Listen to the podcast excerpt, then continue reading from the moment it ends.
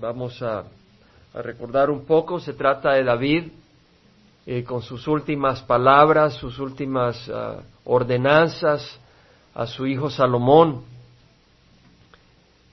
a quien eh, ha levantado como rey el Señor y a quien David lo asignó como rey, a pesar que Adonías se había proclamado el mismo rey, pero Natán el profeta inmediatamente viendo lo que estaba pasando, le avisó a Betsabé y juntos fueron donde David y le dijeron lo que estaba pasando y entonces David dijo no es Salomón a quien hay que proclamar rey y cuando lo proclamaron Adonías salió huyendo, se agarró de los cuernos del altar porque no quería que lo matara Salomón, le dijo si eres un hombre digno no te preocupes y le soltó la vida, le, le perdonó la vida a Salomón, a Adonías en ese momento y vemos acá que David le da las órdenes a su hijo Salomón, diciendo, yo ya voy a morir, pero sé hombre, sé fuerte. Y meditamos en dos domingos sobre eso que significaba ser fuerte y ser hombre, y la importancia para nosotros como cristianos, eh, cómo Salomón tenía que ser un hombre que caminara en los caminos del Señor, para que Dios también bendijera lo bendijera a él y se cumpliera esa promesa de que si sus hijos caminaban en los caminos del Señor, no iba a faltar uno, ninguno de sus hijos, no faltaría un hijo de él, descendiente de él, que estuviera en el trono. Ahora sabemos que Dios le dio la promesa incondicional a David de que su reino iba a ser para siempre y eso se cumple en el Mesías, quien reinará para siempre y está en el reino de los cielos sobre todo poder, autoridad y dominio. Ahora vemos en el versículo 5 de que ahora viene David y le da instrucción a Salomón eh, sobre juicios, sobre algunas cosas que quería David que no se dejaran pasar antes de él, morir.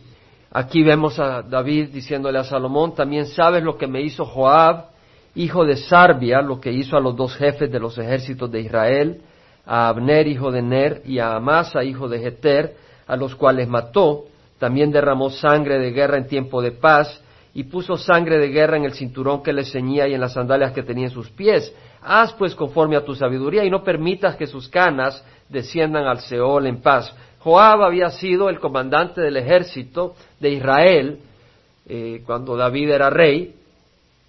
Eh, había sido un hombre que había estado con David todo el tiempo, pero era un hombre que si bien había sido fiel, eh, también había sido desobediente y había sido un poco demasiado astuto, haciéndose algunas cosas en contra de la voluntad de David. Y vemos acá de que David dice, ¿sabes qué? Haz por seguro que Joab no muera sin sufrir violencia, porque él mismo cometió violencia contra Abner y contra Amasa. Ahora es importante, y podía correr, pero por algún motivo no deseo correr, sino eh, escudriñar la escritura y considerar quién era Abner y quién era Amasa. Ahora vemos que David está diciendo, mira, Abner y Amasa no merecían morir, eh, Joab los mató en forma, eh, siendo en tiempos de paz, es decir, los mató en una manera traicionera, él debe de morir, pero esa era la justicia de David. Sin embargo, Abner y Amasa no eran tampoco tan tan perfectos. Abner era el comandante, el capitán del ejército de Saúl, cuando Saúl andaba persiguiendo a David como rata en el desierto. Ahora, cuando Saúl murió, porque Dios le castigó y le quitó el reino, eh, Abner nombró al hijo de Saúl Isboset, que le quedaba como rey sobre ah, todo, Israel, excepto eh, Judea. Eh, Mahanaim, era la ciudad donde él se eh, puso su reino, Isboset, a partir de ahí. Ahora, eh, Abner no debía haber hecho eso, porque Dios había declarado claramente de que David iba a ser su sucesor, el sucesor de Saúl, y iba a reinar sobre todo Israel, no solo sobre Hebrón y Judá. Entonces vemos que Abner está en contra de la voluntad del Señor, y de hecho hubo una pelea, hubo guerra por dos años Isboset fue rey de todo Israel excepto de Judá y hubo guerra entre los hombres de Isboset y los hombres de David. Es decir, los hombres de David estaban bajo el comando de Joab y los hombres de, Isboset estaban bajo el comando de Abner. Y en una ocasión Abner bajó de Mahanaim, bajó hacia Gabaón en, en, en la tribu de Benjamín, hacia el sur, y ahí se encontró con los hombres de Joab. Hubo un encuentro militar entre los hombres de David y los hombres de Saúl, y habían doce hombres, pusieron los doce primeros eh, Joab y Saúl, eh, Abner puso a los doce de su ejército y se mataron, se agarraron del pelo, se mataron y hubo un pleito ahí. Y los hombres de Joab, es decir, del ejército de David, persiguieron a los hombres de Abner del ejército de Isboset, o sea, de la casa de Saúl. Y en, esa persecución, Asael, que era hermano de Joab, persigue a Abner y Abner le dice, no me persigas, ¿para qué te voy a matar? No te quiero matar, pero Asael era tan ágil como una gacela y corrió y corrió y corrió detrás de Abner y Abner, que era mucho más astuto para la guerra, se volteó y le, dio con, el, con la espada y murió ahí Asael, el hermano de Joab. Desde ese tiempo Joab guardaba resentimiento y odio a Abner porque había matado a su hermano Asael. Entonces vemos esa, esa ese odio que le tenía eh, Joab a Abner. Ahora, como decimos, Abner estaba a cargo del ejército de la casa de Saúl bajo, bajo Isboset, pero llegó un momento donde Abner dijo, ¿sabes qué? A Isboset eh, ya es tiempo que el reino eh, le quede en manos de David. Y la razón de, ese, de esa decisión fue porque Abner se había acostado con la concubina de Saúl, entonces Isboset le reclamó y Abner dice, ¿cómo es esto de que me reclamas? ¿Acaso soy cabeza de perro de Judá? Eh, Dios me, haga así no más y el reino que Dios le prometió a, a David de todo Israel no va a manos de David. Entonces fue Abner y fue donde David y le ofreció darle la fidelidad de todo Israel y el reino y declararlo a él rey, o sea, como él era el comandante del, ejército de Israel, David solo reinaba sobre Judá, él ofrecía entregarle todo el reino a David. Ahora fue en ese momento que eh, Joab, cuando se dio cuenta, le reclamó a David y salió al encuentro de Abner y lo saludó, lo abrazó y al abrazarlo lo mató a sangre fría. Estamos, hemos ido estudiando cada domingo la historia, un poco complejo tanto nombre y tanta cosa, pero es importante porque son historias, tienen una razón, hay un propósito y es importante ver cómo eh, un odio eh, siempre termina en, destrucción, siempre no es bueno. Ahora, eh, lo que vemos acá es, Abner no debió nombrar a Isboset de rey, Abner no debió tener esa actitud y luego pelear contra el ejército de David. Sin embargo, vemos que David no buscó justicia contra Abner, pero sí buscó justicia contra Joab, porque Joab mató a Abner a sangre fría. Estamos. Entendemos, es muy importante porque si se da cuenta, el único justo, mi hermano, es Jesucristo. Y por eso dice la Biblia de que Él va a juzgar. Nadie más va a juzgar. No juzgues a tu hermano un momento, yo no dije no juzgues las acciones de tu hermano, porque si ves a tu hermano emborrachándose, no digas yo no te voy a juzgar. Un momento, no entiendes la palabra del Señor. Ve te estás emborrachando, te estás destruyendo. ¿Me entiendes? Pero no juzgues diciendo, este sinvergüenza no vale nada, se va a ir al infierno. Momento, tú no eres Dios para saber. Me explico, es decir, no podemos hacer así. Ahora vamos a Hechos 17 y vemos que la palabra del Señor dice en el versículo 29, no debemos pensar que la naturaleza divina sea semejante a oro, plata o piedra esculpidos por el arte y el pensamiento humano. Por tanto, habiendo pasado por alto los tiempos de ignorancia, Dios declara ahora a todos los hombres en todas partes que se arrepientan porque Él ha establecido un día en el cual juzgará al mundo en justicia por medio de un hombre a quien ha designado, habiendo presentado pruebas a todos los hombres a resucitarlo de entre los muertos. Vemos que Dios ha escogido a un hombre que merece juzgar. Y Dios ha dado pruebas levantándolo de los muertos, es decir, una prueba de que Dios declara que Jesús es justo y que merece entrar en el reino de los cielos porque Él es perfecto por su propia cuenta. Entonces es a quien ha designado. Hermanos, Dios es un Dios de justicia. Y si usted se ha dado cuenta en las noticias recientes, hemos visto lo que ha pasado en, el, en Asia con esa tsunami. Bueno, la cifra de muertos ya llega a 150 mil. Eh, son muchos países los que han sido afectados, 12 países o más. Solo Suecia, ya dicen ellos de que no hay esperanza de encontrar a los 2.000 turistas que estaban en Phuket, ahí al sur, en ese lugar turístico.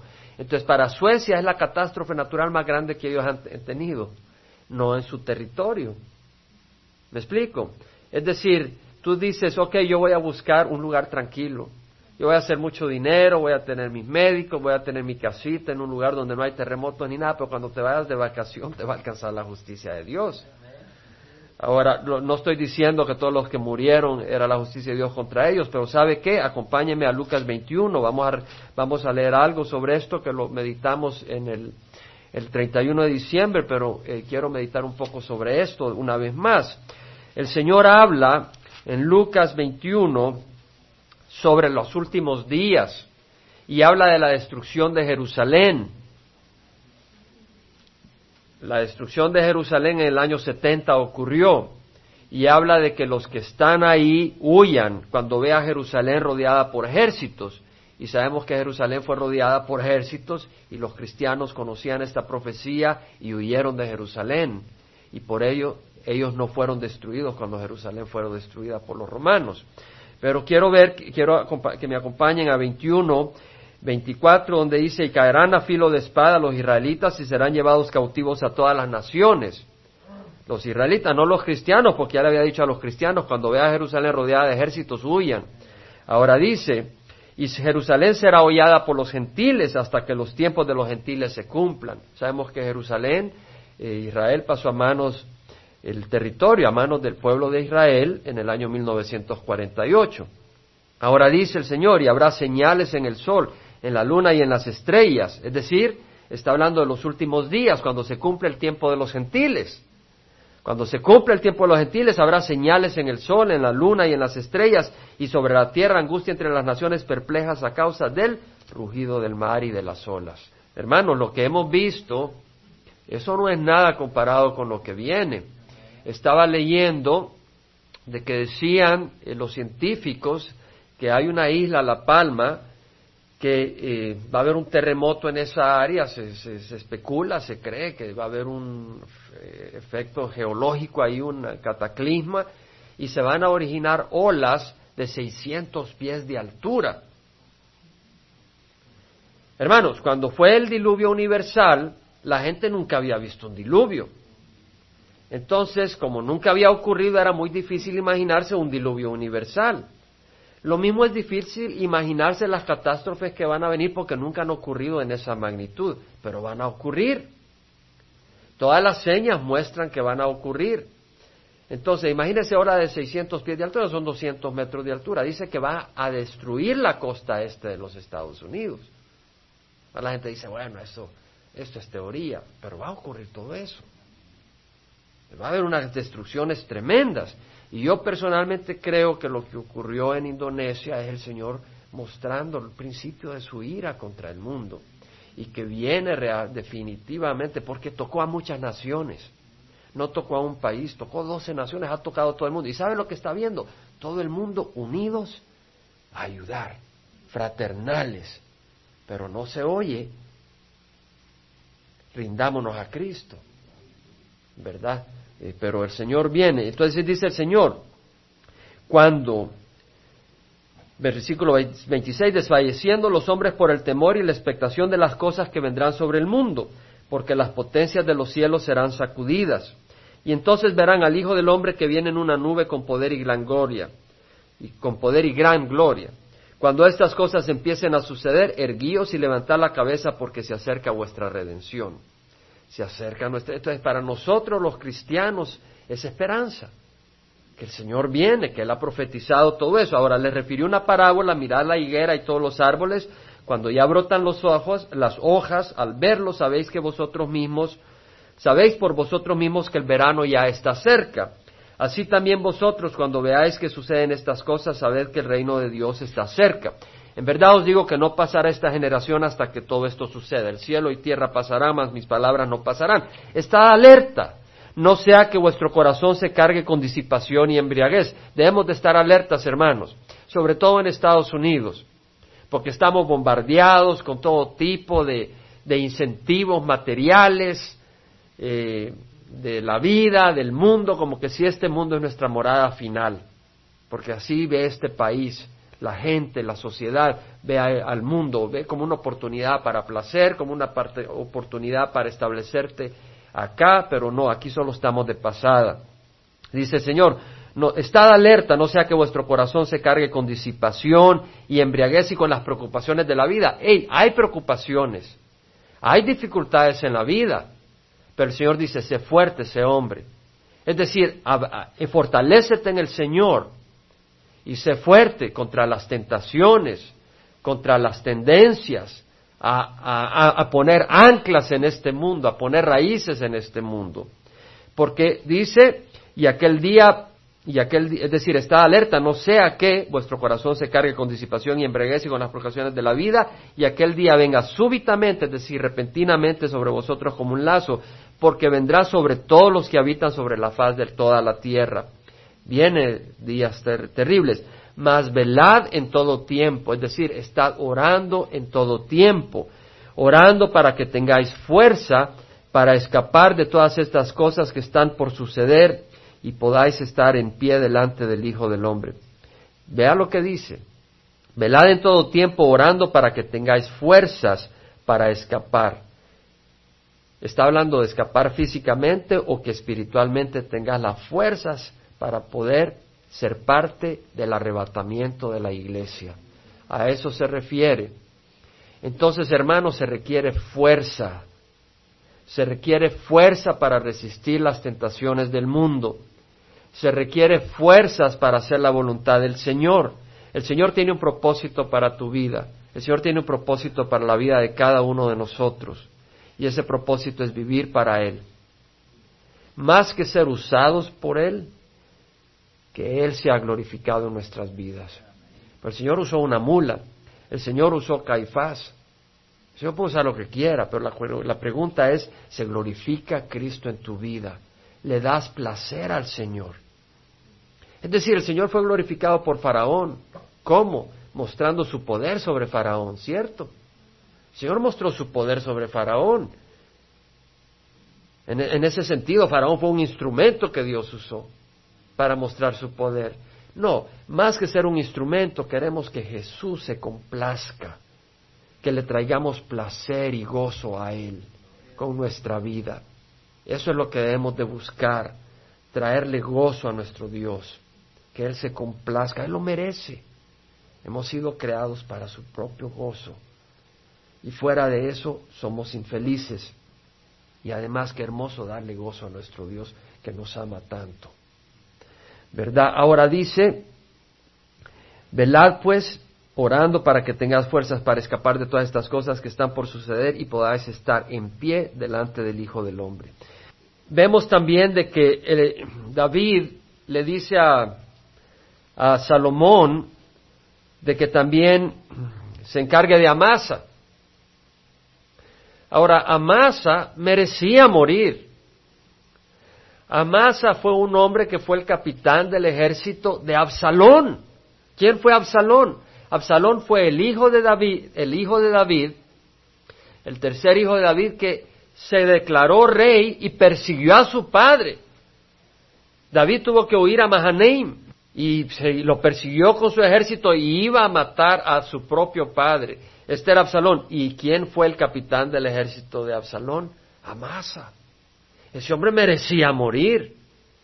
Y sin embargo, cuando Absalón muere, cuando Joab traspasa a Absalón, que quedó guindado en un árbol, en un cedro, en, la guerra que hubo.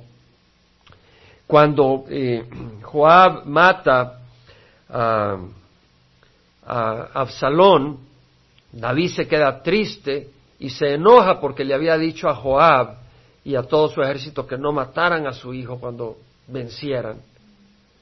Pero Joab ignoró la voz del rey y mató a Absalón.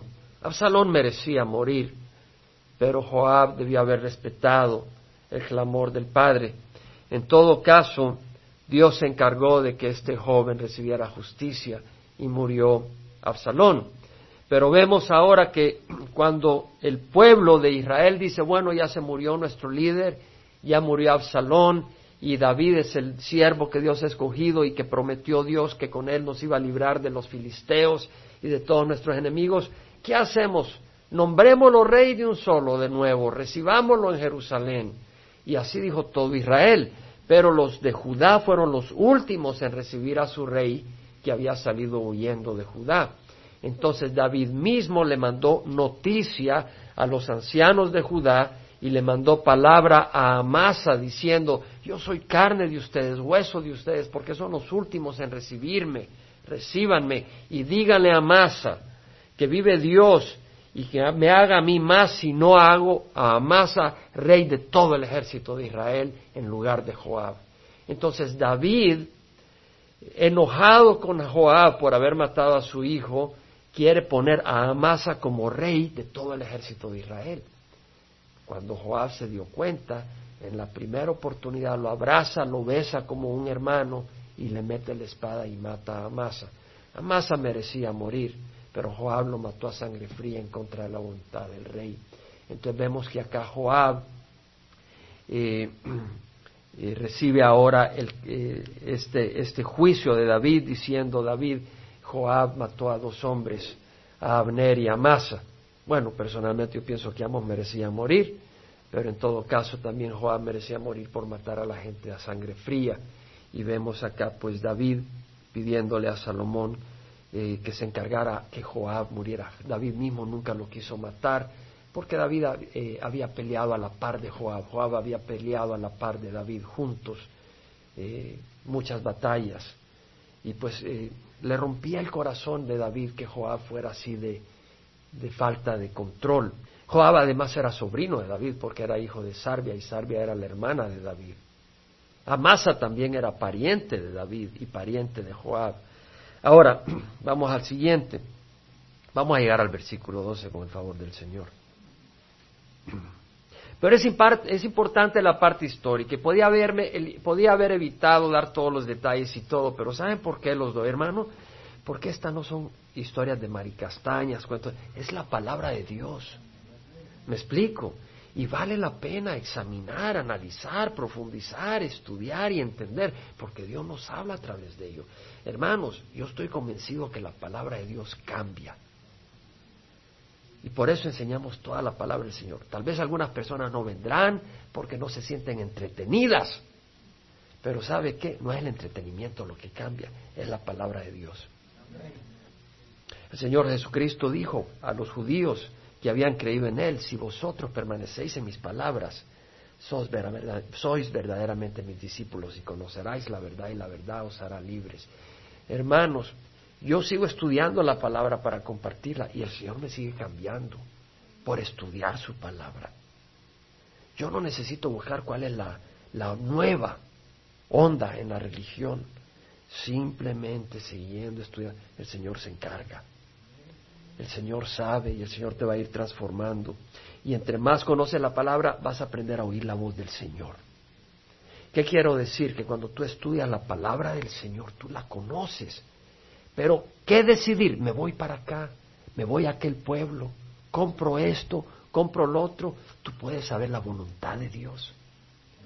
Si tú eres fiel en estudiar la palabra del Señor y de buscar del Señor, tú vas a aprender a oír la voz del Señor. Hermanos, hay decisiones en mi vida que yo las he querido hacer en cierta manera y yo pudiera tener la palabra de Dios para defenderla. Pero el Señor me ha dicho, espera. No porque lo he leído en algún versículo, pero porque he sentido el Espíritu diciéndome, espera. Y he oído la voz del Señor. Y después el Señor me ha hablado y me dice, es acá donde quiero que camines. Y lo que Él me dice está de acuerdo a la palabra de Dios y sé que es la palabra de Dios porque está de acuerdo a la palabra de Dios, pero porque la he estudiado y la conozco. Y lo hermoso es que entonces he podido oír la voz de Jesús y tener la paz en mi corazón que estoy caminando en el camino del Señor. Por eso es hermoso estudiar la palabra. Versículo 7, más, muestra, más muestra bondad a los hijos de Bersilai, de Barzilai, más muestra bondad a los hijos de Barzilai Galaadita, y que estén entre los que comen a tu mesa, porque ellos me ayudaron cuando huía de tu hermano Absalón. ¿Quién era Barzilai? Cuando David huía llorando, descalzos, y pasaron el torrente Cedrón y, atravesaron el río Jordán y iban a Mahanaim, huyendo, llegaron a Mahanaim, ahí Barzilai, que era un hombre de 80 años, era un hombre poderoso económicamente, recibió a David con camas junto con otros dos hombres. Recibieron a David con camas, con vasijas de barro, con copas, con queso de vaca, con requesón, con ovejas, con ah, miel, lo, recibieron con todos sus bienes y lo animaron y lo fortalecieron este anciano. Le mostró a, David esa, esa ayuda, esa fidelidad a su rey. Cuando vencieron David al ejército de Absalón, su hijo, al regresar David le dijo a Barzilai, tú has sido gran bendición para mí, regresa conmigo, no te va a faltar nada conmigo en Jerusalén. Y Barzilai le dijo, no puedo regresar contigo, ya no puedo distinguir entre el bien y el mal, no puedo ni, ni saborear la comida, ya estoy anciano, que mi no te voy a servir para nada, te voy a hacer de carga. Este hombre pensando en servir, siempre en servir. Y dice, ¿sabes qué? Que mi siervo vaya contigo, haz con él como, te parezca, atiéndalo y, y bendícelo a él, pero yo me quedo, me muero con mis padres acá en Mahanaim. Barzilai fue fiel al rey ¿Y qué hizo el rey? Fue fiel a los hijos de Barzilai. Tú quieres bendecir a tus hijos, séle fiel a Jesucristo. La mejor bendición, porque sabes, y si se desvían un poco, tarde o temprano, el Señor, a través de tu relación con Cristo, va a tocarlos y va a bendecirlos. Es la, la promesa, hermanos, eh, eh, en primera, en primera Corintios 7 podemos leer que Pablo dice, la mujer cuyo marido no es creyente y él consciente, consciente vivir con ella no abandone a su marido, porque el marido que no es creyente es santificado por medio de su mujer, y la mujer que no es creyente es santificada por medio de su marido creyente, de otra manera vuestros hijos serían inmundos, mas ahora son santos. Es decir, si tú estás, aunque tu cónyuge no esté en las cosas de Dios, si tú estás en las cosas de Dios, Dios pone un velo protector sobre todo tu hogar, sobre tus hijos. Y eso es una bendición, hermanos. Entonces, si tú estás siéndole fiel al Señor, el Señor, bueno, para empezar, tus hijos van a estar expuestos a tu testimonio. Y eso es hermoso. A Dios a través de tu vida, de tu ejemplo. Y eso va a ser un gran testimonio poderoso para tus hijos. Si se desviarán un poco, el Señor va a hablar fuertemente a través de ese testimonio. Y Dios es misericordioso y Dios escucha tus oraciones. Entonces, hermanos, seámosles fiel a nuestro Señor, al Hijo de David, que el Rey va a ser fiel con nuestros hijos y misericordioso. Luego vemos que dice, y aquí está contigo Simei, hijo de Gera, Benjamita de Baurim, de Baurim. Él fue el que me maldijo con una terrible maldición el día que yo iba a Mahanaim. Mas cuando descendió a mi encuentro en el Jordán, le juré por el Señor diciendo, no te mataré a espada. Trono de Saúl, a quien le correspondía su descendencia, el trono, pero tú eres sangriento y ahora tu mismo hijo te está jugando la vuelta. No le uso esas palabras, pero más o menos en nuestro lenguaje, ¿no? Y viene Abisai, otro hermano de Joab, y le dice a David, ¿cómo permites que este perro muerto le hable así al rey? Yo voy a ir a cortarle la cabeza. Y David le dice, ¿qué tengo que ver con ustedes, hombres sangrientos? Si Dios lo mandó a maldecirme, déjalo. Y Dios lo mandó, mira, mi propio hijo busca mi vida. ¿Qué puedes decir de este que no es mi hijo? Y Dios lo mandó. Quizá Dios se apiade de mí al oírlo a él maldecirme. Así fue lo que dijo David, aceptó todo de la mano de Dios, todo. Toda dificultad acepta la que Dios tiene un plan hermoso para tu vida. Toda dificultad, aunque te duela. Pero vemos de que cuando vino de regreso ya David, que había ganado, que había vencido, salió Simei, fue los primeros que llegó al Jordán a recibir a David. Perdona, rey, disculpa la tontería. Y David le dijo, te perdono la vida. David le perdonó la vida, pero no lo perdonó, porque lea lo que dice. Versículo 8 más, cuando descendió a mi encuentro en el Jordán, le juré por el Señor diciendo, no te mataré a espada, pero ahora no lo dejes sin castigo porque eres hombre sabio, sabrás lo que debes de hacer con él y harás que descienda sus canas con sangre al Seol. Hermanos, somos así muchas veces. Sí te perdono, hermano. Pero llevas esa venganza en tu corazón, te perdono, pero Dios se va a cargar. Dios se va a encargar. Tal vez no lo dices, tal vez no lo dices. Dios es justo.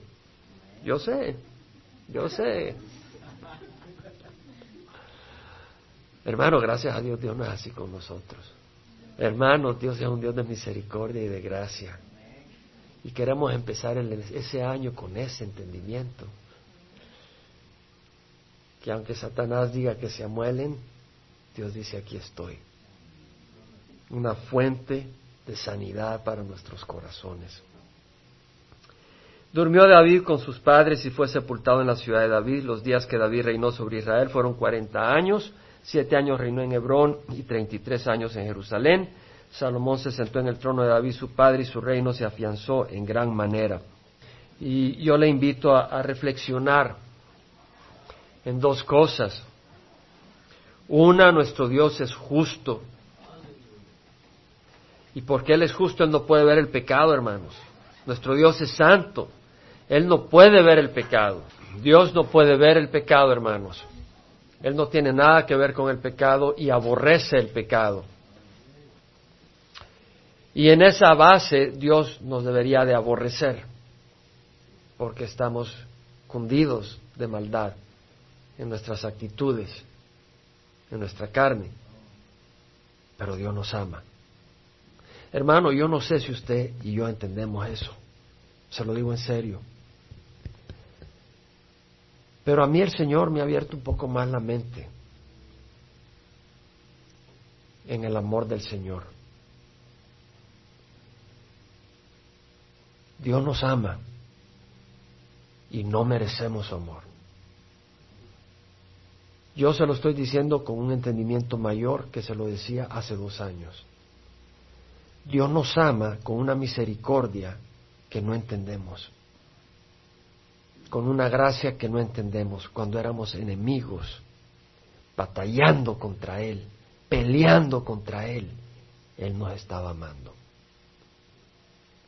Sabiendo que un día íbamos a dejar de batallar, nos íbamos a rendir y vamos a ser nuevos, con una nueva naturaleza, con un nuevo corazón siguiéndolo. Y eso es hermoso. Dice la palabra del Señor que Él no nos ha tratado de acuerdo a nuestras iniquidades y nos ha pagado conforme a nuestros pecados.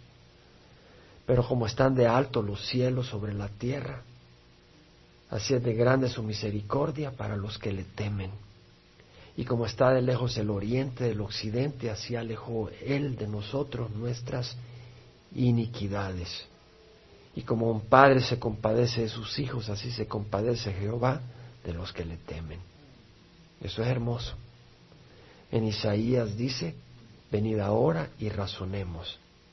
Aunque vuestros pecados sean como la grana, serán como la nieve. Aunque sean rojos como el carnesí, serán blancos como la lana.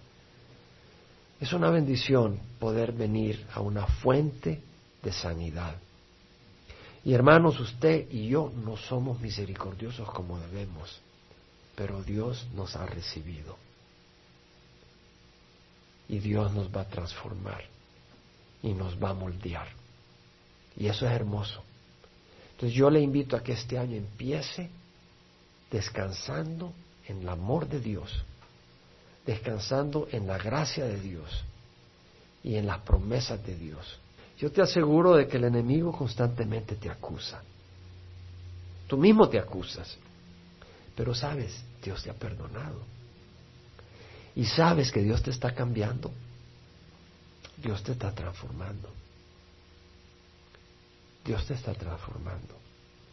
Qué hermoso saber que Dios nos acepta. Qué hermoso sentir la paz que solo Dios puede dar.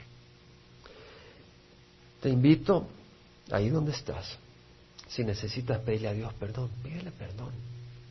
Tan grande amor nos libera. Ese amor a mí me da paz, me da gozo, me da esperanza. El mundo no tiene propósito, está confundido. Confiesa ante el Señor cualquier maldad y vas a tomar, perdona a tu hermano, a tu hermana, no como David perdonó a Simei.